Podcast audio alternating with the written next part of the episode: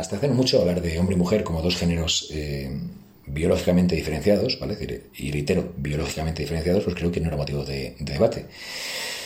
Eh, sin embargo, eh, existe una especie como de, bueno, de discurso, de ética, de, no sé muy bien cómo definirlo, ¿vale? De hecho, creo que niños mismos saben muy bien cómo definirse. creo que, que, su criterio es la indefinición, ¿no? Precisamente, pues bueno, plantean que el mero hecho de hablar de diferencias entre hombres y mujeres ya en sí es, es eh, una cuestión machista, lo cual es surrealista en todo caso. Porque una cosa es eh, la eh, identidad sexual ¿no? y otra cosa es la biología, ¿vale? Son dos cuestiones distintas. Esto realmente es un hándicap. ¿Por qué? Porque si en el pasado teníamos estudios muy deficientes, muy deficientes para las mujeres, esto es estudiar realmente el, funcionamiento, vamos, ciencia del deporte, ¿vale? decir, ciencia del ejercicio, ciencia del entrenamiento, en mujeres, decir, eh, ya en el pasado era muy complicado. ¿Por qué? Porque, claro, eh, aquí sí que existía un machismo rancio, decir, eh, ¿para qué vamos a estudiar, no?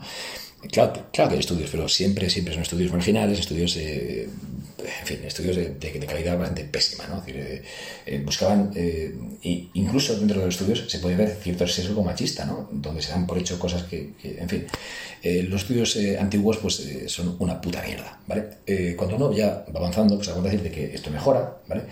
pero mejor hasta un punto. Llega un momento eh, en el que ah, se difumina. Eh, entonces dejamos de tener eh, estudios de realmente, donde realmente se planteen decir, la diferencia, las diferencias decir, de respuesta al entrenamiento entre hombres y mujeres. ¿Y por qué? Eso es importante.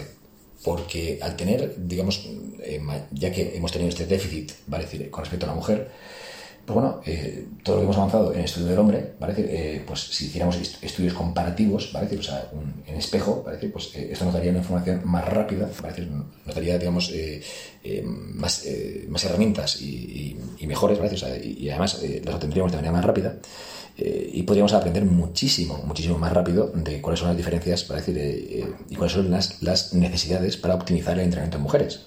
Entonces, en lugar de dejarnos de, historias de machismo, feminismo, eh, en fin, eh, cuestiones políticas, ideológicas, sencillamente biológicas, ¿vale? Decir, o sea, eh, para realmente optimizar el entrenamiento en mujeres. ¿Qué se ha hecho hasta ahora? Pues coger, y esto sí considero que, bueno, yo, no sé si es machista, lo que es, es bastante, pues, absurdo, ¿no? Es coger, básicamente, decir, como se hace con todo, con la química también pasa, pasa con todo, criterios, para decir, bueno, de entrenamiento masculino, ¿vale? Y intentar extrapolarlos, para decir, eh, pues, un poco eh, de manera experimental a la mujer y adaptarlos y demás. Y esto, pues, eh, en sí es un retraso, lo, digo de verdad. Pero bueno, mm, al menos hemos tenido una época en la cual sí que ha habido algo de... se han podido sacar estudios que sí que nos han arrojado algo de información acerca de la, de la especialidad del entrenamiento en mujeres.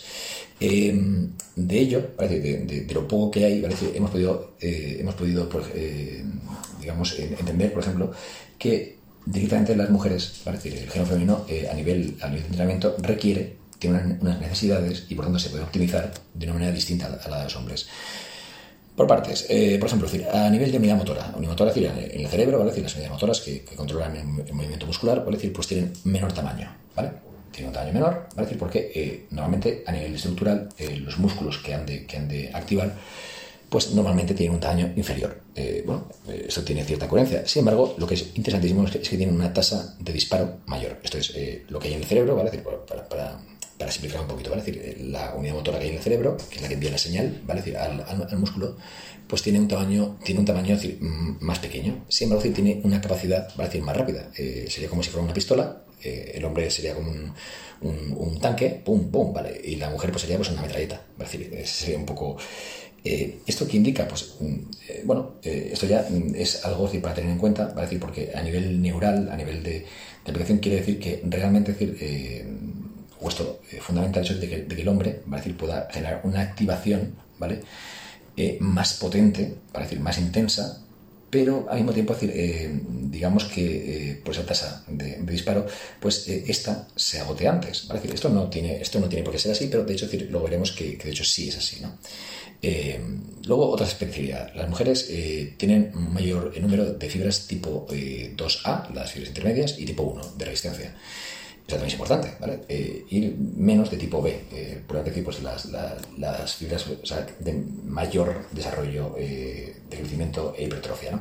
Porque, porque esto es interesante, porque esto también vuelve a marcarnos, ¿vale? igual que, el punto anterior, que bueno, que igual que las mujeres tienen unidades motoras más pequeñas, pero con mayor capacidad de, disparo, ¿vale? O sea, son más pequeñas pero matonas, ¿vale? Eh, a nivel neuromuscular, pues eh, bueno, a nivel fibrilar también, ¿vale? Eh, tienen menores fibras de, desarrollo muscular y hipertrofia, ¿vale? pero tienen fibras mucho más resistentes, tienen todo un sistema, ¿vale? decir, muscular mucho más, mucho más digamos, resistente a la fatiga, ¿vale? decir, al, al, menos fuerte, ¿vale? decir, pero más resistente. Y esto mm, ya en sí a nivel fibrilar, pero también a nivel neural. Por tanto, ya podemos hablar de que existe un criterio, ¿vale? Y es que las mujeres, ¿vale? decir, eh, de manera general, por lo general, tienen eh, una, mm, digamos, una disposición eh, de mayor resistencia muscular, ¿vale? y al mismo tiempo una capacidad menor, ¿vale? decir, para poder aplicar intensidad. o aplicar fuerza, ¿vale? ¿Esto es mejor o peor? Pues no, es distinto, decir, lo, estamos diciendo, es decir, mayor capacidad, ¿vale? decir, para, para poder, para poder, digamos, puta madre